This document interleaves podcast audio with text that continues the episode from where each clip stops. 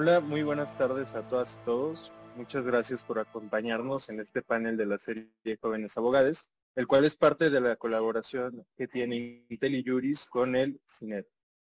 El día de hoy hablaremos sobre un tema muy relevante en la actualidad, que es las fintech. Bueno, esto abordado claro al contexto mexicano y sobre todo de una forma y una perspectiva general para poder comprender cómo estos servicios innovadores representan diversos retos para la aplicación de la normativa actual y para la regulación. En este sentido, para abordar el tema, me permito presentar a una serie de profesionistas y estudiantes de la licenciatura en Derecho que nos honra mucho tener el día de hoy. En primer lugar, presento a Yasmín Galindo Martínez. Yasmín es estudiante en la Facultad de Derecho de la Barra Nacional de Abogados y postulante en Derecho Corporativo Empresarial. Ella ha participado desde joven en modelos de debate en inglés y en español, tanto para la iniciativa privada como para la Cámara de Senadores y Diputados, y actualmente, eh, bueno, postula, en y lleva asuntos relacionados con derecho corporativo y fiscal. En segundo lugar, tenemos a Pablo Rueda, quien es egresado de la Facultad de Derecho de la UNAM, de Campus Ciudad Universitaria, y es estudiante de la carrera de Contaduría Pública y Estrategia Financiera en el ITAM.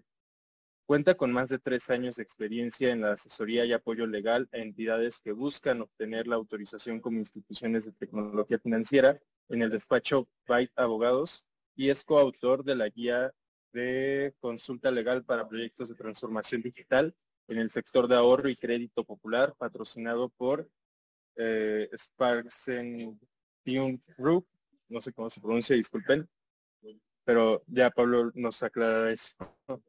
Y bueno, en tercer lugar nos acompaña Alexandro López Salazar, quien es recién egresado de la licenciatura en Derecho del CIDE y actualmente es abogado en la Dirección General de Legislación y Consulta de la Secretaría de Economía. Él es autor de la tesis Propuesta de una regulación específica en materia fiscal para las fintech en México, un campo hacia la inclusión financiera.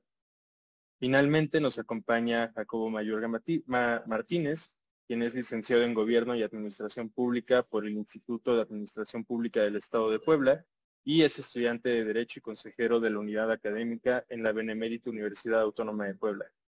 Es egresado de la primera generación de la Escuela de Verano de Derecho y Economía Digital por la Universidad de Salamanca y el CIDE y la Universidad de Coahuila.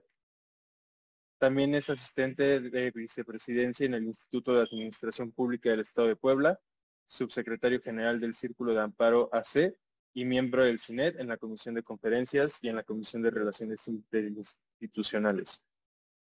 La estructura del panel será la siguiente.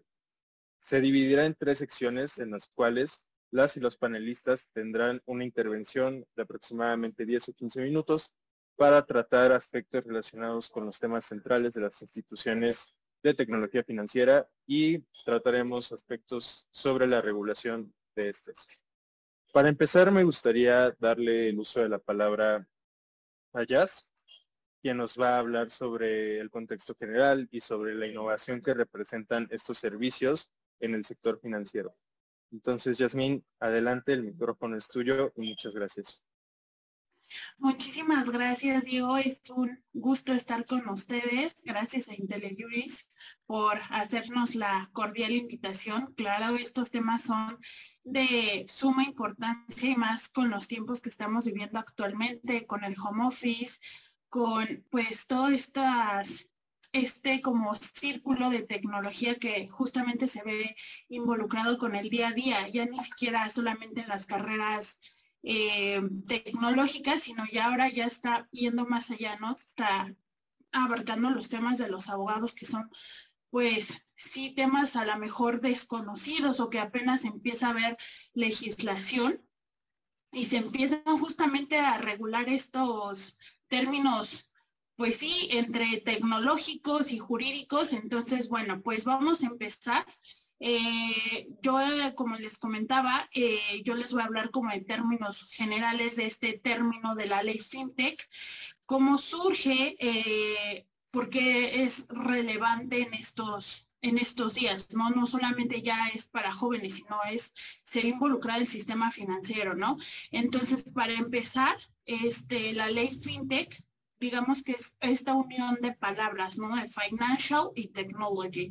Y justamente es para denominar a estas empresas que ofrecen productos y servicios en el sistema financiero une la tecnología y el sistema financiero. Eso es prácticamente pues la base de donde parte todo, ¿no? Obviamente con un fin de brindar un servicio más ágil, más rápido y más cómodo para la comparación de las pues estas sociedades financieras y vamos a ver qué sociedades financieras están involucradas en este ámbito de porque no todas las sociedades financieras pues caben dentro de esta ley o no todas están todavía apenas se empiezan a regular, ¿no? Entonces, como principal punto, esta ley va a regular a las plataformas de crowdfunding. ¿Qué es esta plataforma, no? De crowdfunding, que busca poner en contacto directo a estos solicitantes, que es entre el solicitante y el inversionista. Ese es para empezar, el primer punto que nos va a hablar la ley FinTech, ¿no? Después, el segundo punto importante son los fondos de pago o las wallets, que se les conocen como pues monederos electrónicos, ¿no? Para comprar estos, justamente estos productos y servicios. Y bueno, ahí hay todo un proceso en el, digamos, estos monederos pues van a tener regulada, este, están regulados en la ley FinTech, ¿no? Ahora, después de esto, tenemos los modelos novedosos. ¿Esto qué hace referencia a modelos novedosos? Justamente hace referencia a los modelos tecnológicos de, del sistema financiero. O sea, digamos que lo que no entre en fondos de pagos electrónicos y en crowdfunding, van a entrar ahí todas las, digamos, nuevas eh, innovaciones y que no estén en estos dos apartados, ahí justamente van a quedar, digamos, encriptados.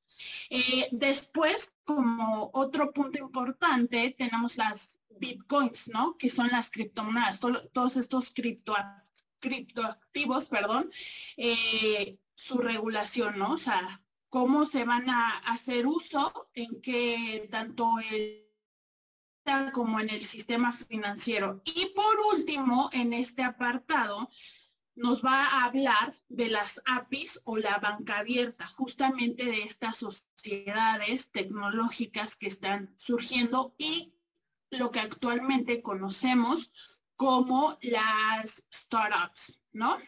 Bueno, algunos de los aspectos, digamos, que caracterizan a estas empresas eh, fintech, pues es que ofrece un producto y que resuelve un problema, como lo había dicho, un problema concreto y que digamos que sin un componente tecnológico no se podría solucionar. Y justamente es lo que está, eh, pues, pasando en la actualidad, ¿no? o sea, que todo sea más rápido los procesos, que ya no tenga que ir presencial, que se pueda ya hacer a través de un medio tecnológico. También eh, la contratación del servicio financiero se realiza de manera digital a través de dispositivos. Ya no es necesario ir y pues contratar, ¿no? Eh, también la plataforma, justamente hablando de este sistema, digamos que tiene mayores beneficios, ¿no? Aunque ahorita apenas está pues la gente se está adaptando al funcionamiento de estas plataformas porque tenemos muy en claro que pues vamos, le ofrecemos el servicio y cada empresa tiene sus funciones, sus páginas, sus, su sistema, ¿no? Entonces es un poquito complicado todavía que la gente logre entender cómo funciona la la aplicación, ¿no? Entonces, para que estas contrataciones sean más rápidas y no nos demore tanto en el tiempo, ¿no? Entonces, pues eso es en términos generales y bueno, aquí vamos a hablar un poquito del sector de la tecnología financiero. Aquí en México es muy dinámico y digamos que en estos últimos años ha tenido un considerable crecimiento, ¿no?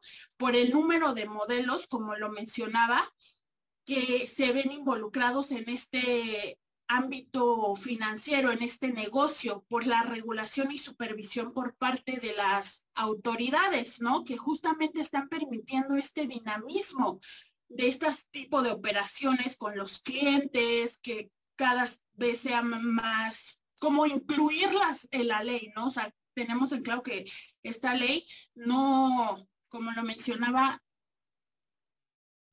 en un inicio no todas las sociedades están incluidas, no todas, eh, el sistema financiero está todavía carente de muchos, pues hay muchas lagunas, ¿no? Como lo sabemos nosotros los abogados, ¿no?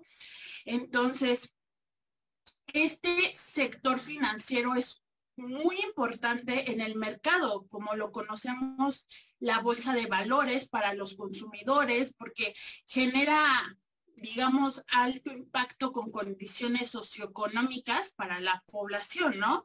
Y este fenómeno fintech, eh, pues sí, tiene sus, tiene sus detalles y opera en diferentes verticales, ya sea en diferentes sectores, ¿no? A través, como lo mencionaba, a través de una aplicación y de estas nuevas tecnologías que que cristalizan, tratan de modificar este sector porque ahora ya se ve involucrado la tecnología para la, justamente para la mejora de la competencia y el, eh, y el bienestar del consumidor, ¿no?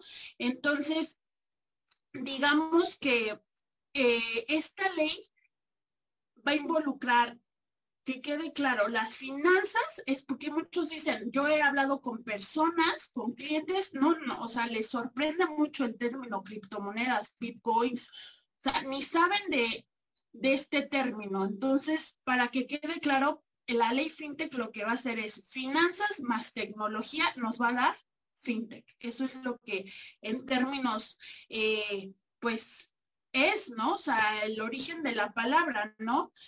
Y bueno, a través de, de esta ley FinTech, eh, digamos que los vertientes más importantes de, de este sector, como ya lo había mencionado, enfocados al sistema financiero son los medios de pago y las transferencias. Estas plataformas que nos van a ayudar a agilizar el comercio electrónico y justamente transferencias, o sea, no solamente se ven involucradas transferencias nacionales, sino esto ya es a nivel mundial, o sea, ya es país, o sea, puedes tú estar trasladándote, puedes ver en qué sector del del ámbito financiero tú puedes invertir, ¿no?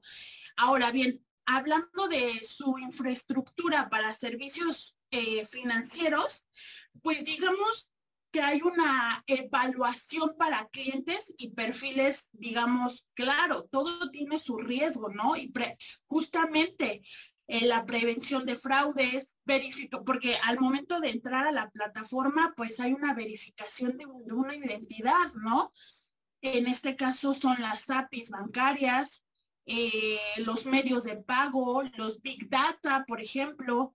Una, hay una inteligencia de negocios de entre interconectada entre ciberseguridad y contratación electrónica, ¿no? O sea, todos estos, tanto el contratante como eh, la empresa fintech van a estar siempre interconectados, o sea, no, siempre va a estar ese lazo, ¿no?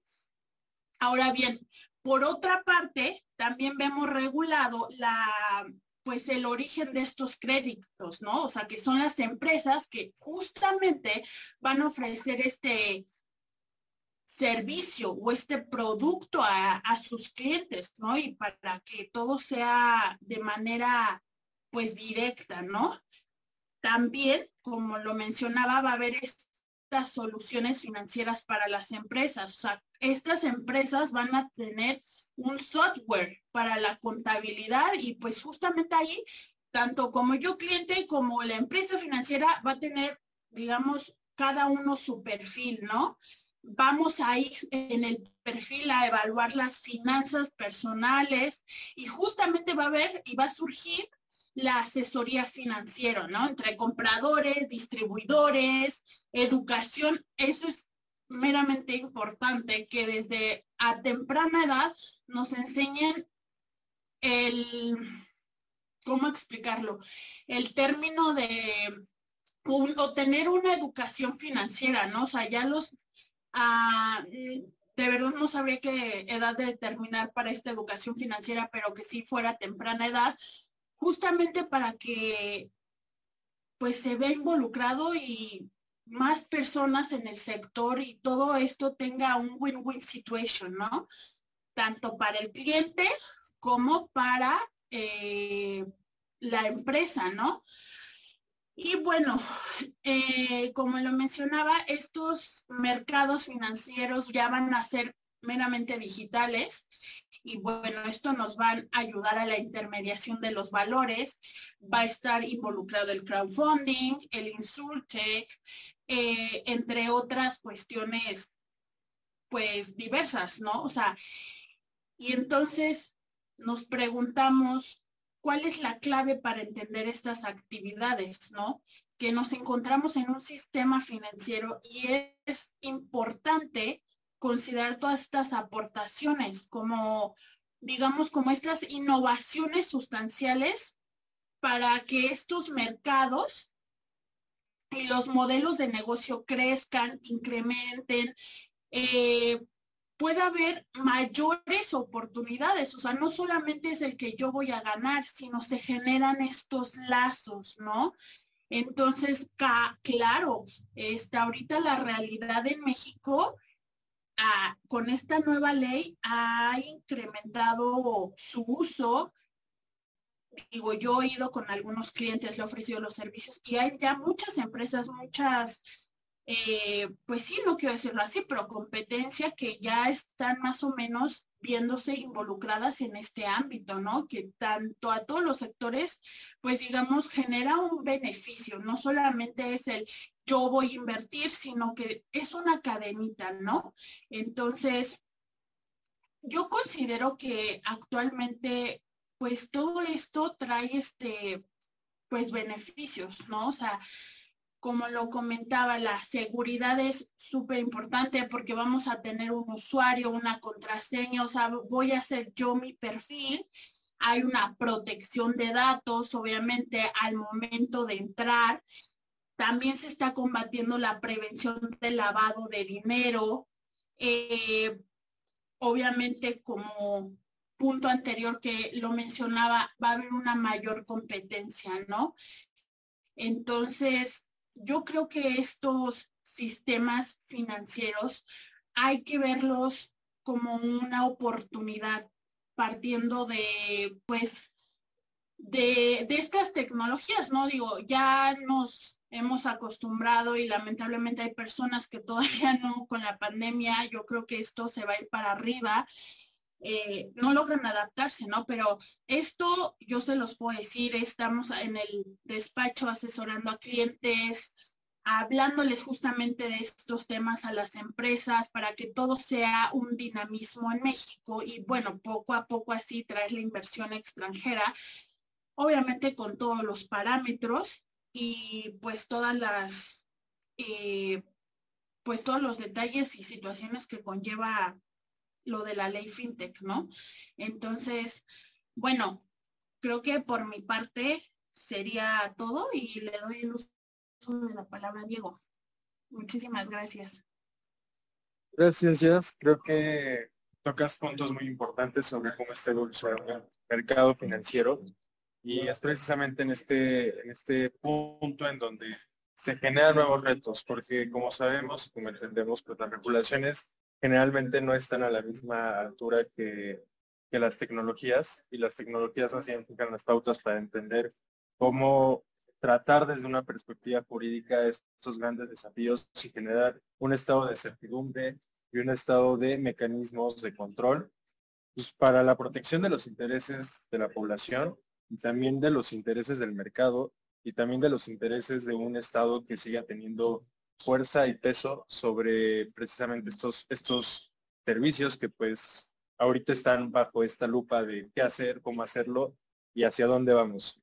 Eh, bueno, en esta parte un poco todavía de aspectos generales me gustaría darle la palabra a Jacobo, que nos puede dar un poco igual una perspectiva sobre los retos de la certeza jurídica en este escenario. Adelante, Jacobo. Hola, ¿qué tal, Diego? Ya saludo con todo gusto a mis compañeros y al auditorio el día de hoy. Em, después de haber escuchado a nuestra compañera Jazz y sobre todo la perspectiva práctica y teórica que ella tiene, quiero que retomemos la pregunta inicial por la que todos estamos aquí. Pues, ¿qué onda con lo, con lo fintech o con lo fintech, como muchas personas lo conocen, ¿no?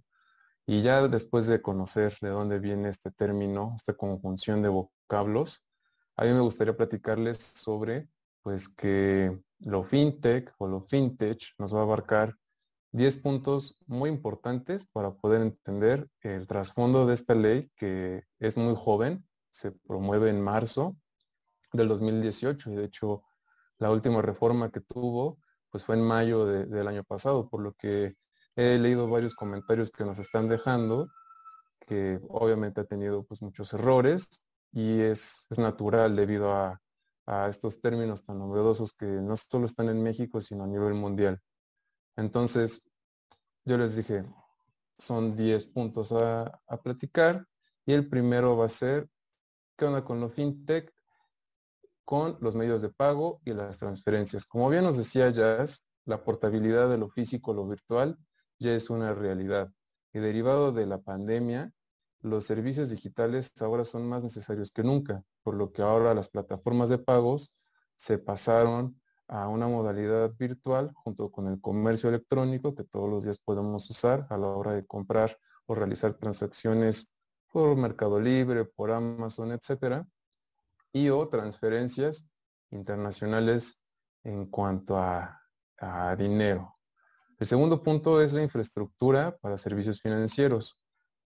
Derivado de lo que nos platicaba ya de la pandemia y la ejecución que se ha tenido que llevar a cabo, eh, toda la evaluación de los clientes y los perfiles de riesgo ahora se va a hacer de manera virtual, en donde vamos a tener que prevenir fraudes electrónicos y vamos a tener que hacer verificaciones de identidades por medio de datos que nosotros vamos a, a meter, en donde el mismo usuario alimenta por medio de biométricos, nombres completos, eh, fotos, donde podemos utilizar las cámaras que actualmente podemos ver como plataformas ya sea en Uber o en Rappi.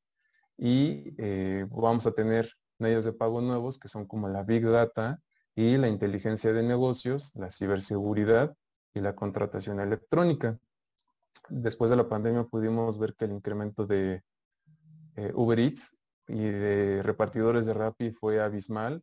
Y es aquí en donde la, tecnología, la ley FinTech, eh, puso toda la mesa para que las nuevas personas que, tengan ganas de adquirir recursos económicos extras a sus labores, pues puedan hacerlo por medio de estas autoidentificaciones eh, que nos comparten estas plataformas. También tenemos como tercer punto, la originación digital de créditos, que van a ser aquellas empresas que nos van a ofrecer productos de crédito a través de plataformas eh, electrónicas. Como cuarto punto, tenemos las soluciones financieras para empresas, que va a ser todo el software encargado para la contabilidad y las infraestructuras de facturación y gestión financiera. El quinto punto, muy importante que va a hablar eh, de las finanzas personales y de la asesoría financiera. Esto quiere decir que toda la administración de, nuestras finanzas, así como los comparadores que utilicemos y los distribuidores de productos financieros, y así como la educación financiera, van a estar eh, automatizados junto con asesores y planeación financiera. ¿A qué voy? Aplicaciones que al, día de hoy podemos descargar y registrarnos como Bitso eh, va a tener esta función que va a ser la administradora de todas las divisas que adquiramos dentro y fuera, ya sea con monedas nacionales o internacionales o criptomonedas. Asimismo, absorben eh, como sexto punto este tipo de aplicaciones los mercados financieros, que serán aquellos servicios digitales de intermediación de valores, instrumentos financieros y de divisas. Como platicaba Jazz, el crowdfunding, que pues a lo mejor muchas personas todavía tienen esa duda de pues, qué es el crowdfunding, ¿no? Y va a ser aquella recolección, ah, digámoslo en términos generales, que va a ser como la vaquita, ¿no? Que todos hacemos eh, para lograr un fin. En vez de que esta vaquita sea como para una fiesta o para una tanda, pues bueno, esta vaquita la, la modernizamos, la estandarizamos y le ponemos regulaciones para que tengan un fin en donde la comunidad pues esté de acuerdo para aquellas donaciones. Un ejemplo que ahorita está en tendencia en redes sociales es lo que... perdón, Jacobo, te nos, te nos cortaste un poco, sí, adelante. Perdón, perdón. Este, les platicaba un poquito sobre lo que hizo Pampa y su vaquita internacional o Love Army en Oaxaca sobre el sismo que pasó en septiembre durante eh, unos años atrás y pues, la importancia que tiene la, la, legislación en cuanto a este tipo de modelos, la InsurTech, que es la tecnología aplicada para el sector de los seguros, así como lo que les platicaba, las famosas criptos y la blockchain, que la blockchain va a ser el registro de todo este intercambio de divisas digital, en donde todos los desarrolladores de soluciones basadas en el blockchain van a estar sujetos a las leyes que nos marca la misma blockchain y todos los intercambios que se hagan dentro pues van a estar marcados en donde no habrá ninguna forma de manipular ni de quitar aquellos valores o códigos que se hayan emitido. Y por último, las entidades financieras disruptivas que van a ser aquellos bancos u otras entidades financieras 100% digitales. Por lo que, pues bueno, esto es a grandes rasgos de lo que trata eh, lo fintech y pues esto es lo que lo que responde a la pregunta inicial pues, qué onda con lo fintech, pues bueno, nos va a abarcar estos 10 puntos principales en donde pues ahorita Pablo y Alexandro pues les van a platicar eh, más a fondo eh, qué absorben estos puntos dentro de nuestra ley y cuál es el futuro que tiene que trabajar México para hacer inclusiva esta ley y poderla modernizar al paso en el que va la era digital. Por lo que pues, les agradezco y Diego, te dejo el micrófono. Gracias, Jacobo, por tu participación. Y bueno, ya este, creo que tenemos más o menos una perspectiva general de dónde partir. Eh, lamentablemente, por cuestiones del tiempo y de la idea del panel que es tratar aspectos generales, pues vamos a seguir este, ya quizás aspectos generales de regulaciones, este, por un lado, hacia lo fiscal, que ese va a ser el tema que va a tocar Alexandro, y por el otro lado, sobre las estructuras corporativas que tienen las fintech y de las regulaciones que se necesitan prever en este ejercicio de compliance para poder hacer efectivas unas instituciones que cumplan con los estándares necesarios que requiere pues mínimamente el gobierno en su ejercicio de estado regulador y de estado pues garante de seguridad y de, y de mecanismos de protección, ¿no? Bueno, en este punto Alexandro nos va a compartir un poco sobre la indagación que hizo en el sector de fintech en un aspecto fiscal. Y bueno, esto trae, por supuesto, grandes retos que hay que abordar y que seguramente los estados están muy interesados de entender cómo funcionan estos servicios para entender cuáles son las obligaciones que debe de cumplir pues frente al fisco en esta actividad que pues finalmente genera genera remuneración y genera un lucro para empresas innovadoras y disruptivas. Entonces, Alexandro, pues muchas gracias por estar aquí. Adelante. Sí, muchas gracias Diego por haberme invitado a este panel y a IntelliJuris por la organización. Eh, me gustaría compartir mi te traje una pequeña presentación y bueno, la, voy a compartir si no les importa. Eh, ya, ya se puede ver. Bueno, yo les voy a hablar un poquito sobre los retos fiscales para las fintech, que bueno, este tema es bastante amplio y creo que no alcanzarían 15 minutos para tocarlo. Entonces les voy a hablar un poquito de algunos ejemplos y más bien hablarles sobre la falta de regulación fiscal. Eh, bueno, el contexto, como ya lo explicaron un poquito, la ley FinTech se publica en 2018 y con la publicación de la ley FinTech vienen ocho reformas a otras ocho leyes en materia de instituciones de crédito, de lavado de dinero, entre otras. Sin embargo, no se hizo una reforma a ningún ordenamiento en materia fiscal ni al Código Fiscal de la Federación, ni a la ley del ISR, ni a la ley del IVA. Y bueno, para empezar, o sea, un poquito como chisme, pero la ley FinTech se trabajó durante seis años, entonces, pues que no hayan regulado fiscalmente a las FinTech no tiene que ver con que se les haya olvidado, más bien los legisladores creyeron que no había necesidad ya que se podían encajar dentro de las figuras fiscales ya existentes. No obstante, esto es una contradicción con la misma emisión de la ley, ya que pues, la ley se emite para regular un modelo innovador, entonces no podría regularse con lo que ya existe. Pero bueno, yo les voy a hablar de cuatro problemas específicos que yo encontré, eh, hice mi tesis sobre esto y encontré estos problemas. En primer lugar es la naturaleza de las fintech para los efectos fiscales. Y bueno, como ya lo comentaron eh, quienes pasaron antes de mí, la ley para regular las instituciones eh, de tecnología financiera o conocida como la ley FinTech regula dos tipos de instituciones de tecnología financiera. las instituciones de fondos de pagos electrónicos y las instituciones de fondo colectivo, que son las de crowdfunding. Ahora bien, estas no se encuentran reconocidas como entidades financieras que están descritas en el Código Fiscal de la Federación, en el artículo 15C, y en, ni tampoco son entidades parte del sistema financiero que están descritas por el artículo 7 de la Ley del Impuesto sobre la Renta. Y ahora bien, aunque parecen, se parecen a otras instituciones financieras, como lo pueden ser instituciones de crédito o algo así, el artículo 5 marca un candado para que no puedan, por analogía, entrar dentro de estas entidades que están descritas en los artículos que les mencioné, ya que el artículo 5 del Código Fiscal establece que todas las disposiciones que establecen cargas a particulares son de aplicación estricta. Es decir, no puedes interpretar tú como, bueno, si entran estas por analogía, las estas instituciones de tecnología financiera tienen características similares, entonces también entran entonces pues se quedan fuera de esta clasificación. Y esto a su vez genera más problemas que son los que les quiero hablar.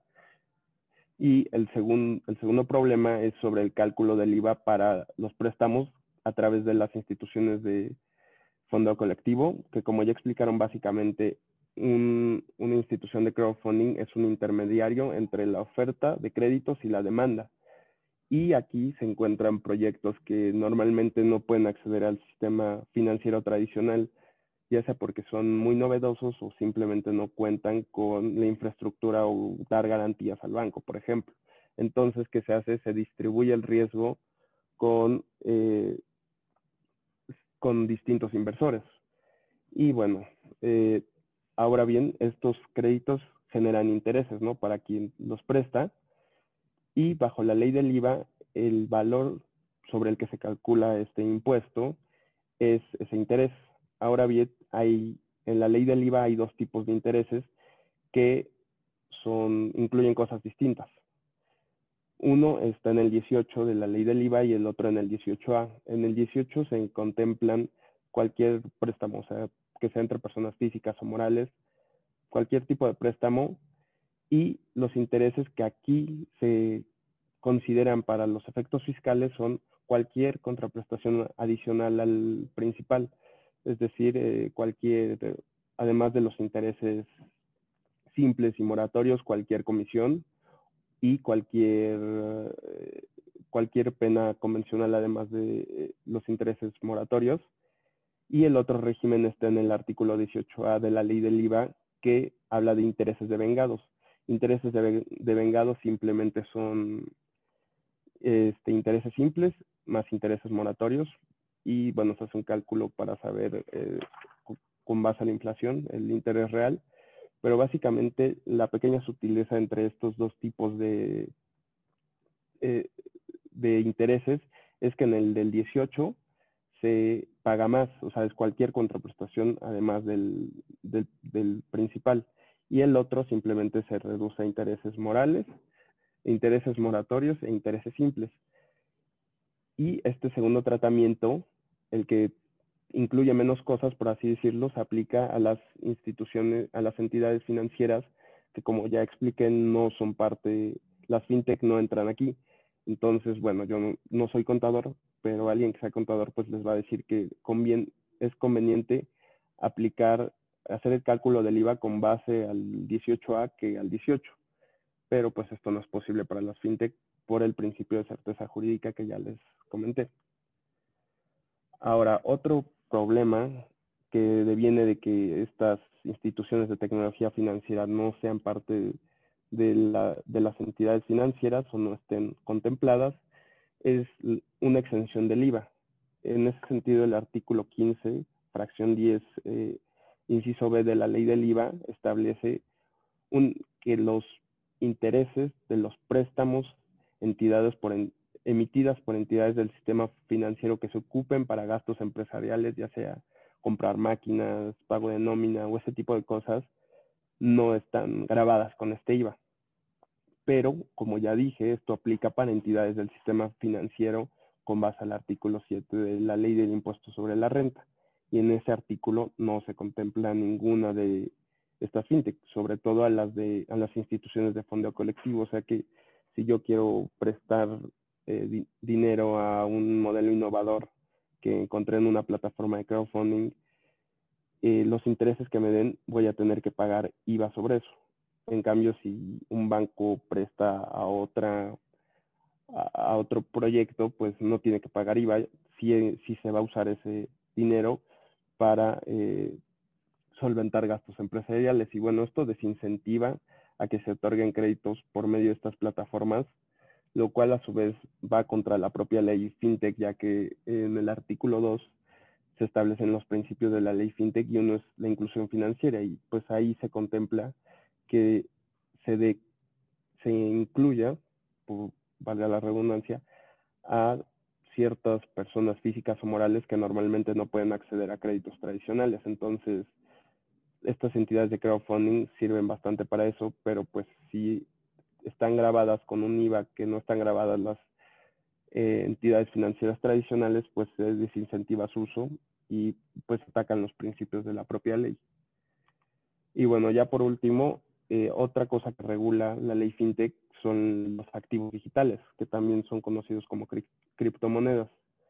Ahora, para que sea considerado un activo digital, bajo la ley mexicana se tienen que cumplir con puntos de que dicta Banjico y Banjico es quien autoriza eh, esas qué criptomonedas se pueden usar en México como activos digitales.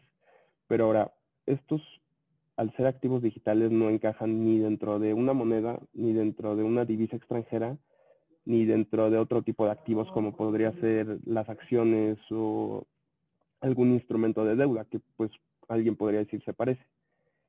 Y esto es también otro problema, ya que no están contempladas de como este tipo de activos causan IVA, cualquier enajenación de esta moneda, de estas monedas, que su objeto es ser utilizadas como medio de cambio en la red, pues hay que pagar IVA por esa transmisión, lo cual pues suena ilógico, ¿no? Pues si es un medio, es utilizada como medio de cambio, es como pues, si cada vez que yo pago, le doy un billete a alguien, tuviera que pagar el IVA sobre ese billete. Entonces, pues le quita el objeto a la propia criptomoneda.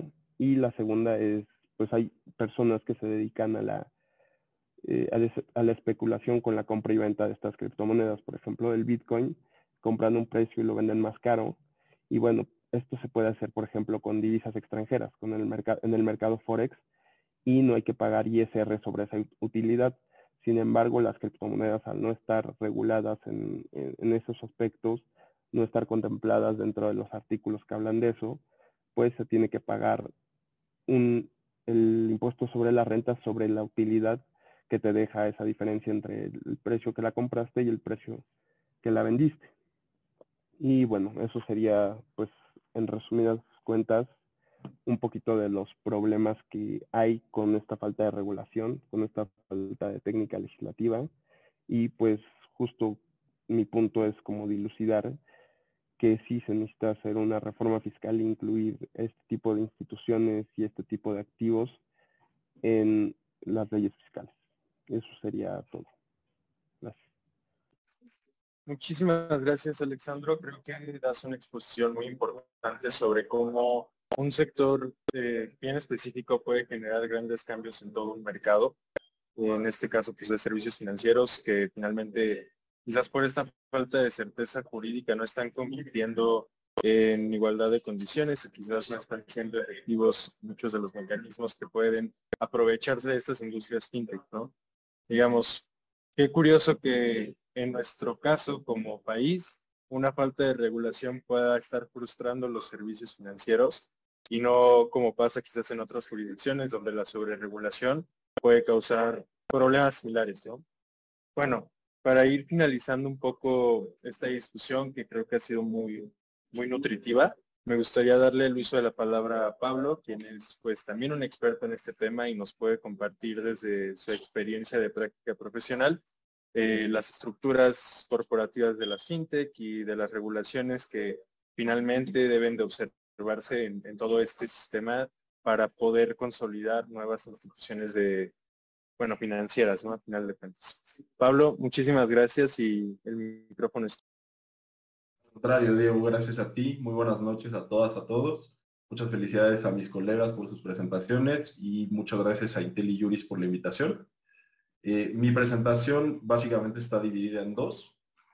el primer tema es la estructura de la regulación, que si bien ya se platicó un poco, vale la pena ahondar en ello. Y el segundo tema son los retos que la regulación enfrenta moviéndose hacia adelante en cuanto a, eh, digamos, regular la tecnología conforme avance.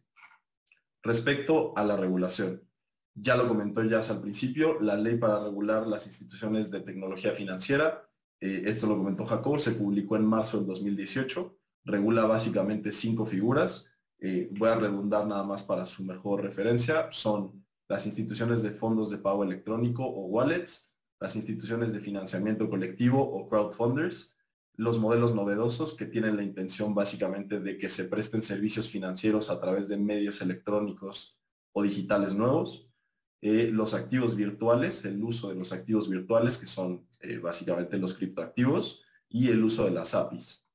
Además de la ley para regular las instituciones de tecnología financiera, se publicaron a lo largo de estos tres o cuatro años algunos otros cuerpos normativos que dan mucho más luz sobre el contenido de, eh, digamos, las actividades que puedan realizar las fintech.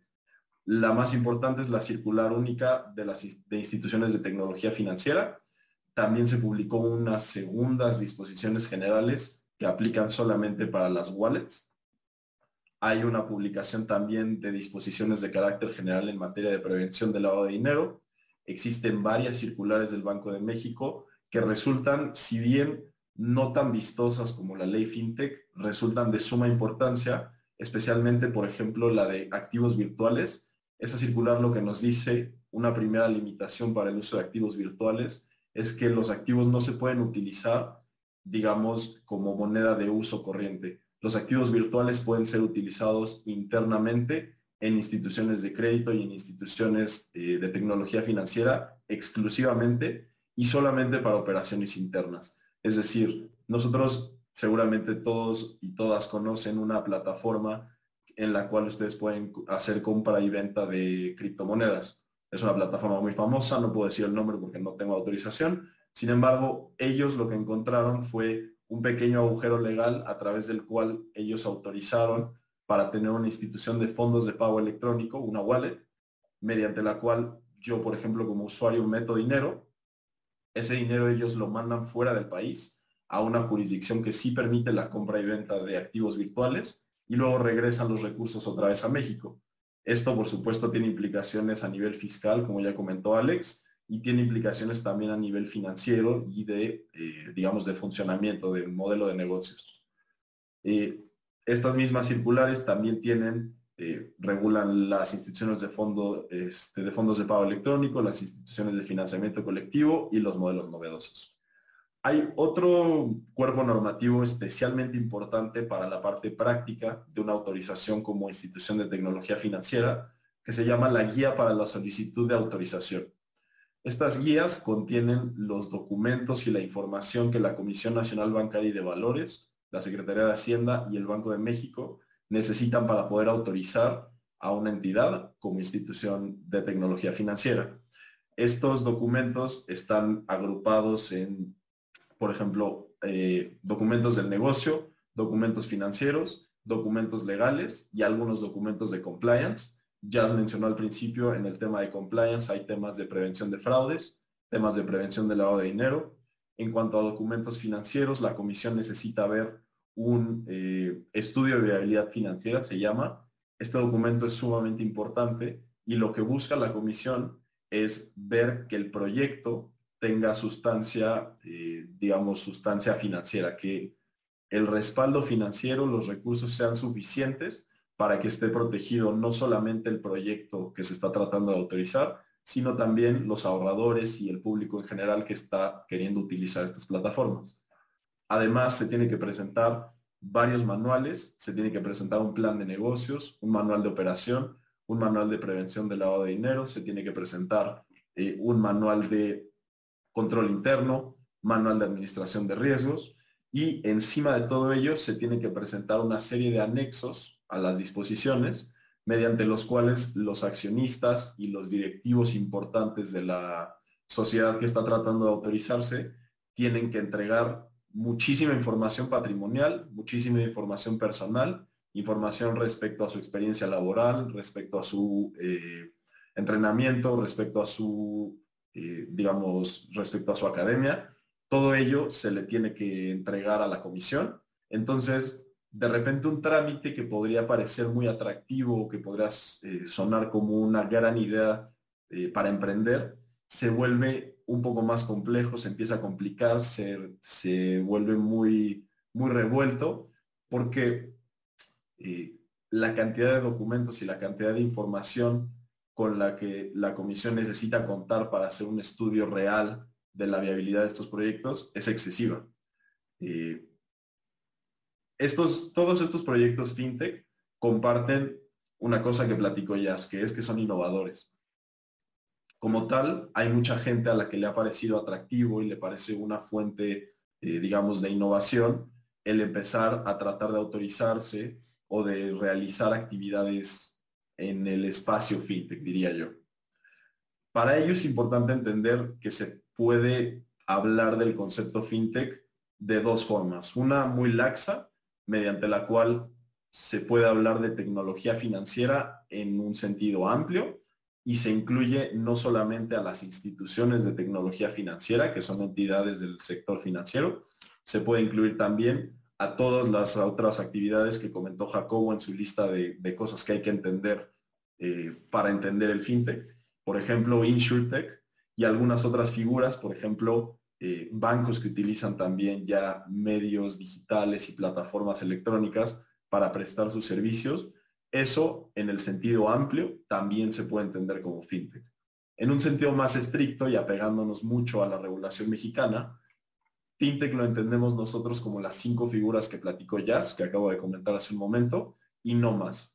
Entonces, cuando nosotros hablamos, por ejemplo, en nuestras páginas de Internet, si nosotros tenemos un negocio que se dedica a dar créditos, si tenemos un negocio online, nosotros no podemos utilizar el lenguaje fintech o la palabra fintech, conceptos relacionados, conceptos como wallet, crowdfunding, no los podemos usar de forma tan ligera porque las entidades financieras tienen una particularidad en México y es una excepción.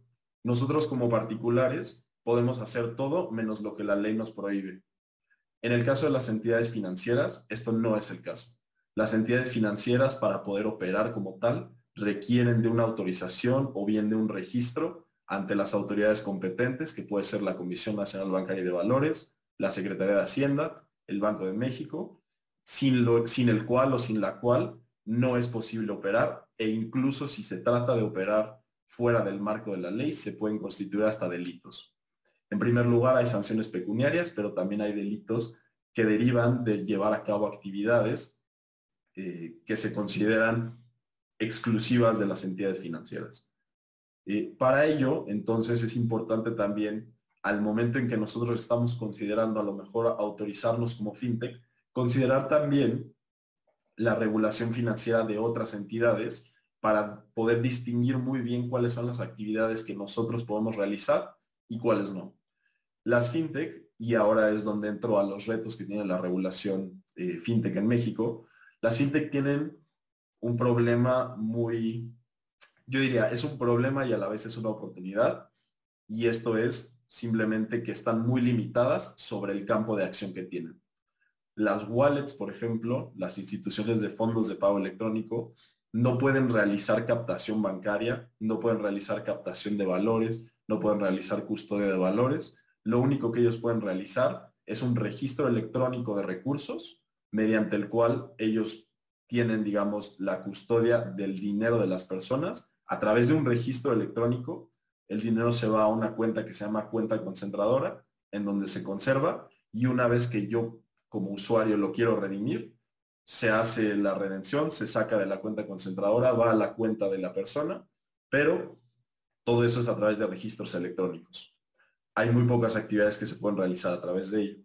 Otro tema importante, las IFPE de ninguna manera pueden otorgar créditos.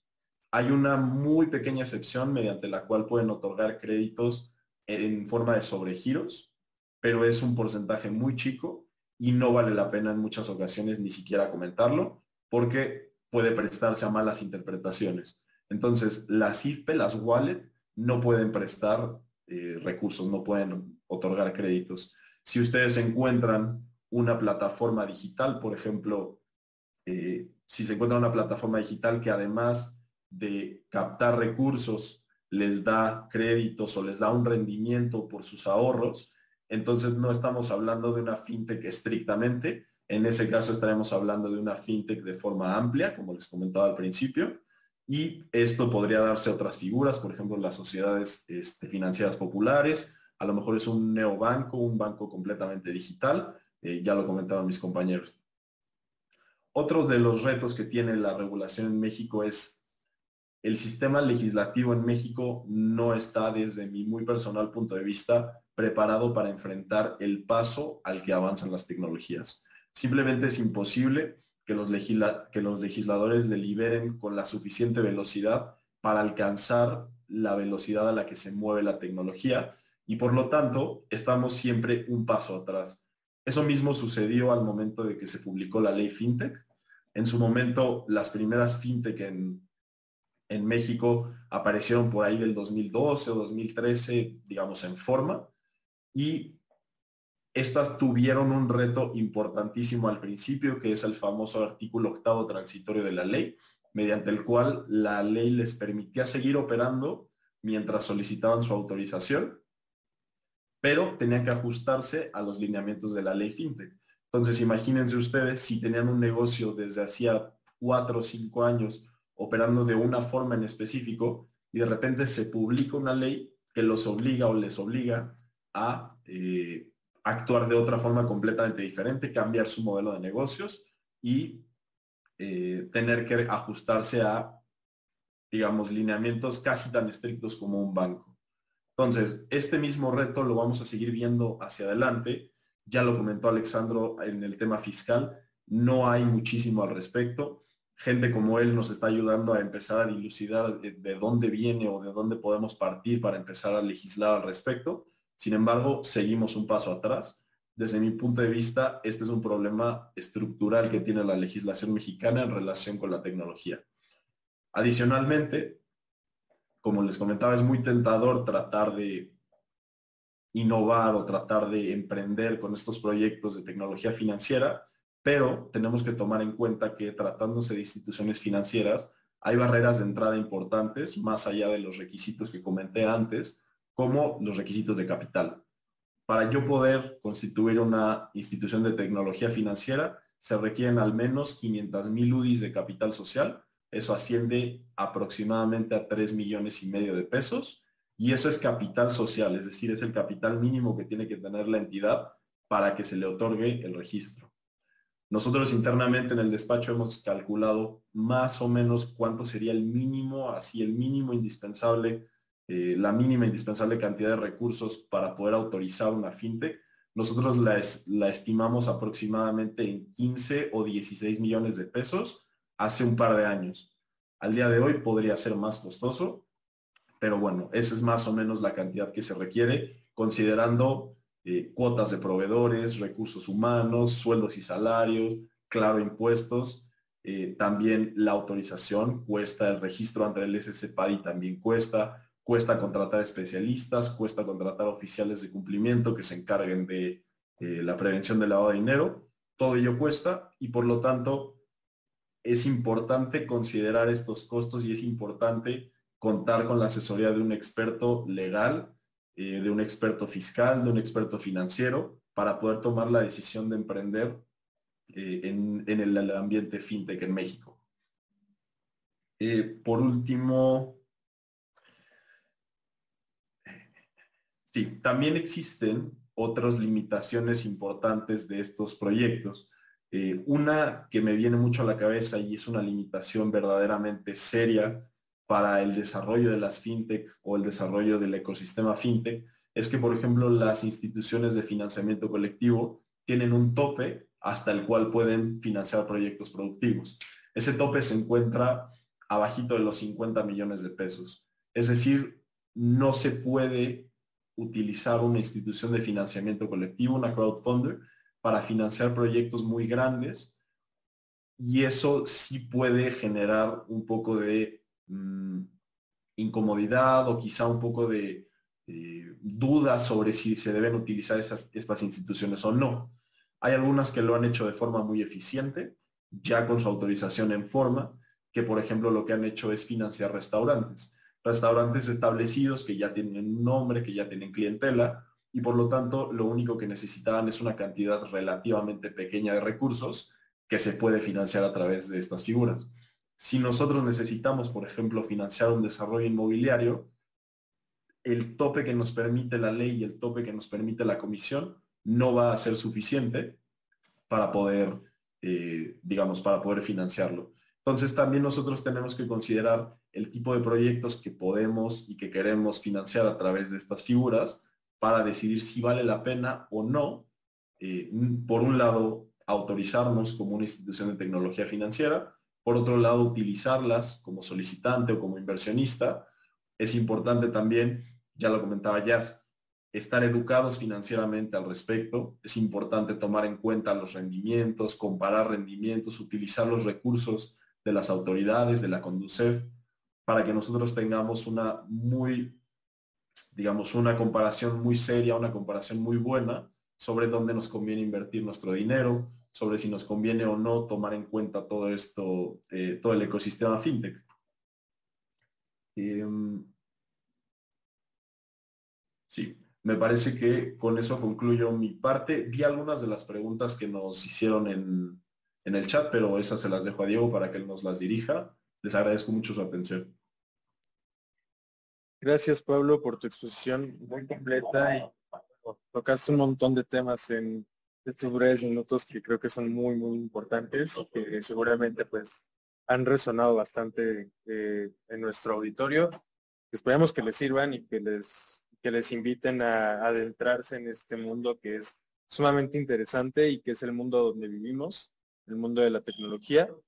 Y bueno, eh, me parece que Jazz tenía, eh, bueno, quería hacer una participación, entonces, Jazz, si quieres, adelante. Sí, muchísimas gracias, Diego. Este, solamente para complementar el punto de Pablo, este, que yo también ya lo mencionaba al inicio, o sea, para evitar esta cuestión de fraudes, la comisión la comisión este bancaria y de valores también este saca un listado para los que tengan, oigan, es que mencionan muchos este conceptos que todavía la gente obviamente no está familiarizada, o sea, no es de que pues todavía lo usemos del día con día, ¿no? Como al momento de usar este, las plataformas digitales de los bancos, etcétera. Entonces, a su vez, también la Conducef eh, esto se los digo como tip y como experiencia, este, estas este, sociedades financieras o estas, eh, bueno, estas este, fintech, las empresas fintech, este, van a estar reguladas, eh, como lo mencionaba mi compañero, y bueno, la página y conducir, ahí va a haber un apartado donde podemos ver dónde y cuándo, digámoslo así, va a venir como el expediente en términos generales el registro de estas este, fintech y si cumple con los requisitos que establecen dichas leyes va a estar ahí enlistada. En caso de que no, este, pues lamentablemente esto, digamos, es un fraude. Es un pequeño tip que les paso como experiencia para que pues se animen a que se involucren en el sistema financiero y pues no le tengamos miedo porque va a formar parte de nuestro día a día no en cuestión de, de años luz, digo años, este, perdón, este, al contrario lo quise decir, ¿no? O sea, que va a tardar muchísimos años, ¿no? O sea, como lo mencionaban los panelistas, pues ya está en nuestras manos, por algo se publicó esta ley, por algo le dieron este seguimiento a todas estas cuestiones. Entonces, cualquier duda, ahí métanse a la página de Conducer, ahí van a estar enlistados y si no están enlistados es porque no cumplen con alguno de los requisitos o ni siquiera existe esta, esta fintech, ¿no? Entonces, pues anímense y muchísimas gracias, Diego. Solamente pues para que no se les olvide esto como recordatorio. Muchas gracias, Jess. Eh, había una pregunta aquí en la caja de, del chat era sobre cuál es la diferencia entre un banco digital y una institución fintech. Y bueno, Pablo lo mencionó, entonces creo que tú nos podrías contestar ese punto. Sí, con mucho gusto. Este, de hecho, si me lo permites, Diego, creo que hay dos dudas de José Antonio Aguilar, con mucho gusto puedo responder las dos. Eh, la diferencia entre un banco digital y una fintech, eh, digamos, son, son un montón de diferencias, pero la principal es los bancos de acuerdo con la legislación, de acuerdo con la ley de instituciones de crédito, pueden realizar muchísimas actividades, pueden realizar actividades pasivas, activas y de servicios. Por lo tanto, tienen un alcance, digamos, tienen un scope muchísimo más amplio de actividades que pueden realizar. La principal es la captación bancaria. La captación bancaria básicamente es captar recursos del público en general para utilizarlos e invertirlos. Esa diferencia sutil que puede parecer a lo mejor no tan evidente, es la diferencia entre un banco digital y una fintech. Los bancos digitales son instituciones que pueden realizar actividades como captación bancaria, que tienen regulación muchísimo más estricta, que tienen eh, requisitos de capital mucho más amplios. Eh, nada más para ponerlo como ejemplo, para constituir un banco se requieren al menos 560 millones de pesos como capital mínimo y para constituir una fintech se requieren 3 millones y medio. La diferencia es abismal y por lo tanto los bancos pueden realizar muchísimas más actividades que una fintech. Esto en el sentido estricto que comentaba. En sentido amplio, ambas pueden considerarse como mm, servicios de tecnología financiera, sí. Nada más es importante ser cuidadosos al momento en que nosotros eh, escribimos, redactamos documentos oficiales, documentos digitales que vamos a publicar en nuestras redes, que vamos a publicar en Internet, sí es importante asesorarse para que no caigamos en eh, utilizar mal este lenguaje que legalmente sí es importante y que puede constituir, si bien no un delito, al menos el tema del lenguaje, sí se puede multar a personas que utilicen el lenguaje de forma equivocada. Hay algunas palabras que de acuerdo con la este, con la comisión están permitidas y prohibidas solo para instituciones financieras. Y ya estamos un poco sobre el tiempo, entonces rapidísimo respondo. NU, eh, NUBank, en México no se llama NUBank, si ustedes se dan cuenta, solamente NU, porque ellos nunca se constituyeron como un banco en México. Ellos son un banco brasileño que tiene presencia en México y aquí funcionan como entidad comercial, es decir, ni siquiera hasta este momento son una entidad financiera pero están en proceso de, o al menos eso es lo que se cuenta por ahí, que están en proceso de adquirir una SOFIPO, una sociedad financiera popular, que puede realizar actividades muy similares a los bancos. Y Cubo Financiero, ustedes lo pueden constatar en su página de internet, es una SOFIPO, una sociedad financiera popular, que les puede ofrecer no solo productos de ahorro, sino también productos de crédito y rendimientos a su ahorro. Entonces, estrictamente no son fintech, son SOFIPOS o entidades comerciales en su caso, pero eh, en forma amplia, pues sí, sí se les puede considerar fintech. Muchísimas gracias, Pablo, y bueno, muchísimas gracias, Jazz, eh, Alexandro y Jacobo por acompañarnos. Creo que fue una exposición muy enriquecedora y amplia sobre este tema pues tan relevante sobre las innovaciones en un sector que generalmente pues ha sido muy cerrado, muy este muy estricto en sus regulaciones.